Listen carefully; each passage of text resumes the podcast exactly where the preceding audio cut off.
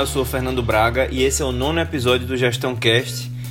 É, esse vai ser sobre a obra Avalie o que Importa, do John Doerr, que ele é consultor de startups, ele é investidor também, e trabalhou com Andy Grove na Intel e acompanhou os processos de implantação do OKR é, no Google e em algumas outras empresas de tecnologia. Então, antes disso só, quem quiser acessar mais conteúdos meus, agora eu estou com um site novo que é o www.deltaconsulting.com.br. Lá você vai ter informações sobre a consultoria e o meu blog também, vídeos desse mesmo podcast que você pode acessar. Bom, então, primeiro, na verdade, eu queria fazer uma ponte com a quinta disciplina de Peter Senge, né, que ele traz a, uma frase que diz assim: na presença da grandeza, a trivialidade desaparece. Na ausência de um grande sonho, a insignificância prevalece. E também fala que a visão compartilhada aborda um dos principais quebra-cabeças que comprometem, que comprometeram os esforços em prol do pensamento sistêmico na administração, que é como podemos promover o compromisso com o longo prazo. Porque as pessoas elas não, não são convencidas, não, não, vão ser convencidas de que precisam adotar uma visão de longo prazo elas vão focar no longo prazo porque querem. E para isso é necessária a formulação de uma visão compartilhada, que ainda, voltando para a quinta disciplina, não deve ser top-down, porque não engaja o suficiente e não, não dá espaço para criação. Ela precisa surgir num processo chamado bubble up, né, que ela vai de cima para baixo e de baixo para cima, envolvendo as pessoas. Então, uma visão ela realmente se torna uma força ativa quando as pessoas acreditam que podem influenciar o seu futuro. E é aí que entra o OKR, porque é uma ferramenta de engajamento, de mensuração, de desafio, de gerar criatividade, da transparência.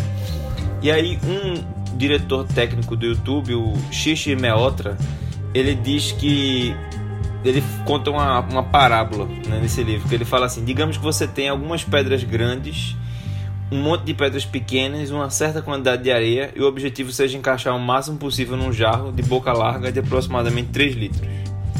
Se você começar com areia e depois com as pedras pequenas, o jarro ficará sem espaço para todas as pedras. No entanto, se você começar com as pedras grandes, acrescentar as pedras pequenas e guardar a areia para o final, a areia preencherá os espaços entre as rochas e tudo se encaixará. Em outras palavras, as coisas mais importantes precisam ser feitas primeiro ou não serão feitas.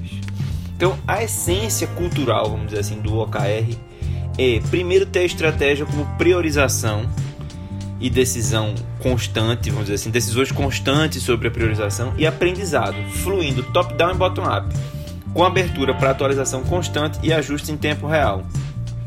Ou seja, a qualquer momento, está nos princípios do OKR, a qualquer momento rever metas para cima ou para baixo, eliminar metas ou acrescentar metas novas. Não existe mais esse compromisso engessado com colocou ali e só vai rever no fim do trimestre, no fim do ano.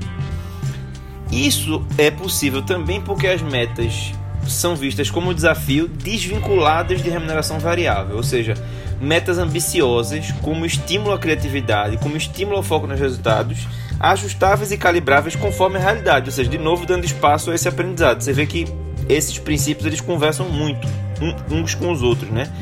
É, alinhamento e transparência com circulação de informações, você conseguindo ver o status e ter um conhecimento amplo do que está acontecendo com todo mundo, isso gera convergência entre as equipes. Isso possibilita que as pessoas se antecipem e vejam como podem ajudar os outros. E sempre foco na execução, com ciclos de planejamento e monitoramento mais curtos e responsabilização das pessoas em todos os níveis e indo até o nível individual. Ou seja, o OKR é importantíssimo que desça até cada pessoa ter os seus. Eu vou falar um pouco porque isso não acontece como se espera na administração tradicional de cascateamento de metas. Isso vai acontecer de uma forma mais livre e mais criativa. Mas vou chegar lá. Então, o, o, a, a, implantação de um OKR ele, ela se baseia na definição dos objetivos, que são as formulações onde a organização quer chegar, que estão subordinadas ao propósito, à missão, à visão, a uma boa análise estratégica da empresa. E eles conversam, né, como eu falei, né, tem foco no curto prazo, os ciclos são curtos, mas, por exemplo, você pode definir objetivos anuais e dividir em objetivos trimestrais e resultados-chave trimestrais. Vou falar um pouco mais sobre isso. As metas, que são os resultados-chave, que são formulações que mostram o cumprimento dos objetivos, devem ser quantitativas. E os rituais, que são os momentos, as sistemáticas de formular, validar, monitorar e sistematizar o aprendizado, que precisam ocorrer de um modo fluido, natural na equipe. Então, a gente pode pensar em três elementos de programação: né? os objetivos, que é o que se quer alcançar, que deve ser, deve ter um sentido mobilizador, desafiador, deve direcionar os esforços e a visão da equipe para onde se quer ir, né? devem ser tangíveis, devem ser diretos, não devem ser ambíguos, agressivos mas realistas e um excelente teste se um objetivo é pertinente é ele agrega um valor muito claro à empresa se sim é um bom objetivo. E aí vamos para o resultado-chave, que é como, como esses objetivos vão ser alcançados. Então, o objetivo é o que, o resultado-chave é o, o como, o KR, é o como. São as métricas que vão mostrar claramente se o resultado foi alcançado ou não. Elas devem descrever resultados e não atividades e devem ter evidências de conclusão confiáveis e facilmente detectáveis. E tem um terceiro nível que não está aí, mas que a gente precisa explicitar, que é o nível das atividades, tarefas, iniciativas. É como você traz esses KRs, esses resultados chaves, esses key results, em programação semanal ou quinzenal, ou seja, como é que você vai avançar nos resultados chave. É, é o entrar com a lupa um pouco como é que isso vai se dar no dia a dia, como é que você vai chegar nesses resultados. E aí tem uma, uma frase do Laszlo Bock, que é o diretor do RH do Google, que escreveu aquele livro Um Novo Jeito de Trabalhar, que ele fala isso, né? Temos uma abordagem baseada no mercado, na qual ao longo do tempo nossos objetivos convergem para que os OKRs primordiais da empresa sejam conhecidos e os OKRs de todo mundo estejam visíveis. Equipes totalmente fora de alinhamento saltam os olhos e as poucas iniciativas de importância que tocam todos são fáceis de gerenciar diretamente. Ou seja, reforço isso que eu falei, né? Precisa dar transparência para as pessoas, inclusive, se reposicionarem e reposicionarem os outros. Sobre metas, tem duas distinções importantes aí. As metas compromissadas das metas ambiciosas e as metas de direção das metas de resultado. As metas compromissadas são aquelas obrigatórias que o alvo deve ser 100%, faz parte do seu trabalho, tipo uma equipe de vendas ter a meta de vendas. Já as metas ambiciosas são metas extremamente desafiadoras que devem partir inclusive da equipe ou ser provocadas pelos gestores, mas devem partir da equipe e que cumprir 70 ou 80% já é uma grande vitória são aquelas metas que provavelmente vão persistir para o próximo ciclo e que a tendência é que se ela gera muito valor, ela vai consumir mais recursos, ela vai virar cada vez mais prioridade, mas vai ser uma meta muito difícil e faz parte de um modelo de gestão com OKR usar esse tipo de meta.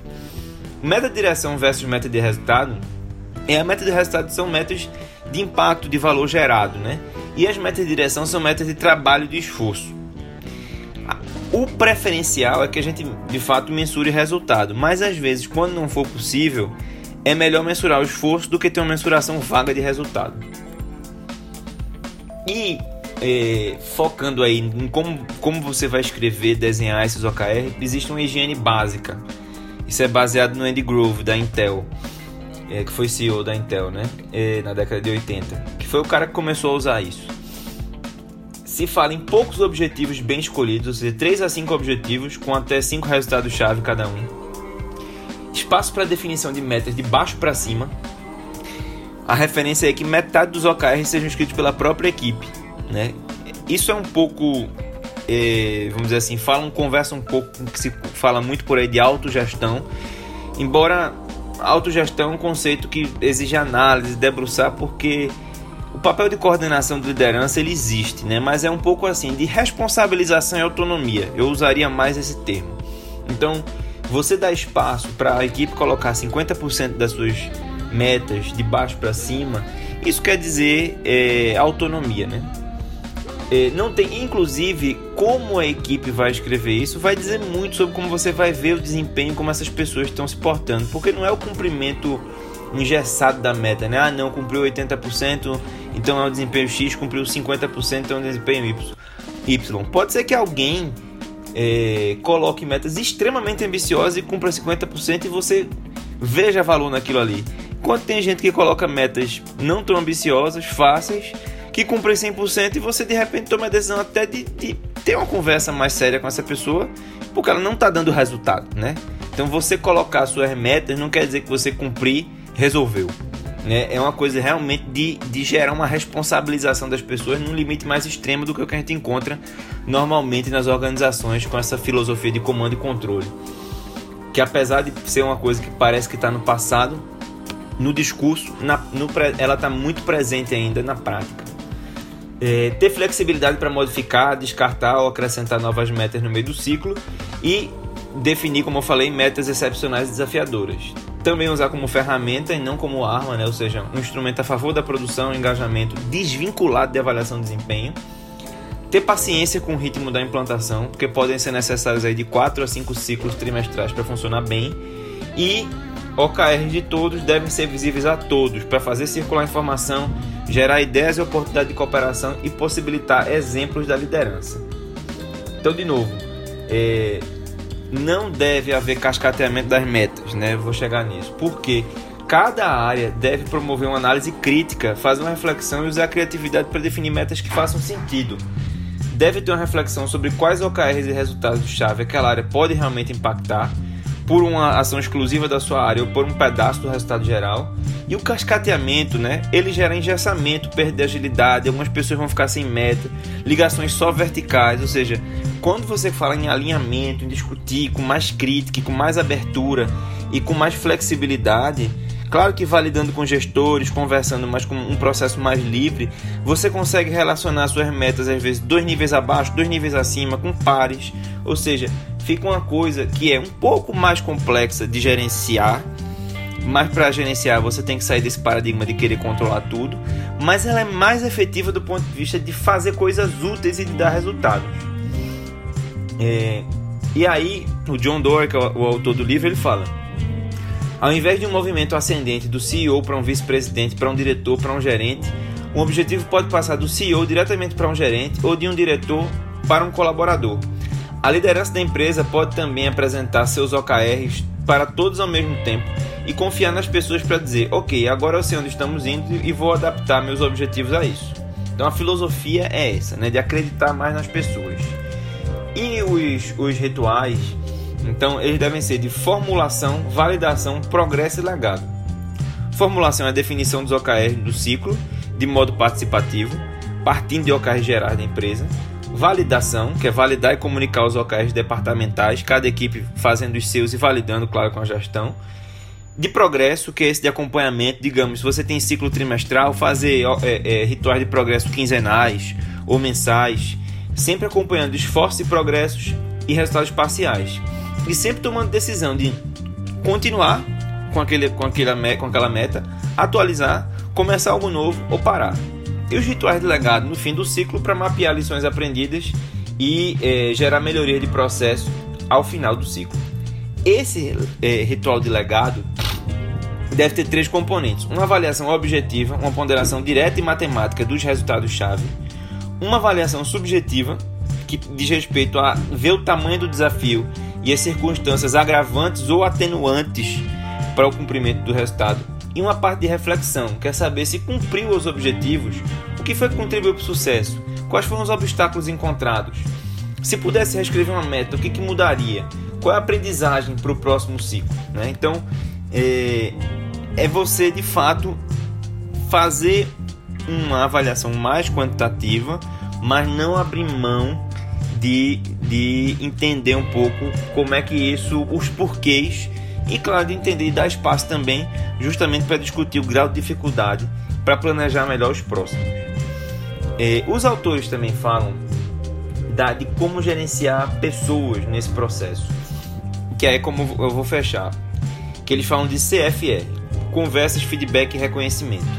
Então, primeiro é sair um pouco dessa visão tradicional, né, de juntar tudo, de, de meta, gestão de desempenho e remuneração, para entender que há interseções, mas que são coisas distintas, OKRs, gestão de desempenho e remuneração e avaliação. E que a gestão de desempenho se dá por conversas autênticas, detalhadas, com foco na melhoria do desempenho, feedbacks bidirecionais também para melhorar a relação entre as pessoas e reconhecimento por contribuições de todos os tamanhos, porque gente é movida a reconhecimento.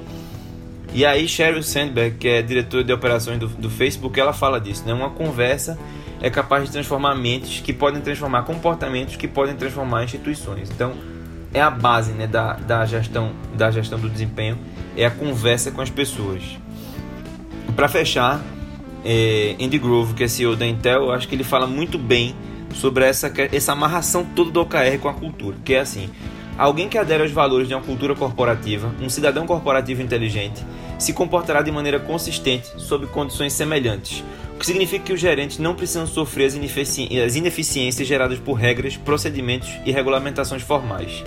A gestão tem que desenvolver e nutrir o conjunto comum de valores, objetivos e métodos essenciais para a existência de confiança. Como fazemos isso? Um primeiro modo é pela articulação, deixando-os bem expressos. O outro caminho, ainda mais importante, é pelo exemplo, que é a base de tudo, né? É uma gestão que apenas cobre e que, e que instale OKR, mas não se comprometa no nível individual, não vai fazer esse processo acontecer.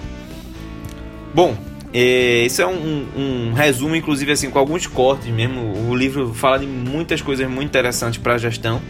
Mas, de novo, se você quiser saber mais, até eu tenho produzido sobre esse, esse conteúdo no meu blog, que é www.deltaconsulting.com.br blog, que também você pode lá, de novo, ver mais informações sobre o blog, sobre a consultoria, sobre o podcast, alguns vídeos também que eu tenho produzido. Ok? Um abraço e até o próximo episódio do Gestão Cast.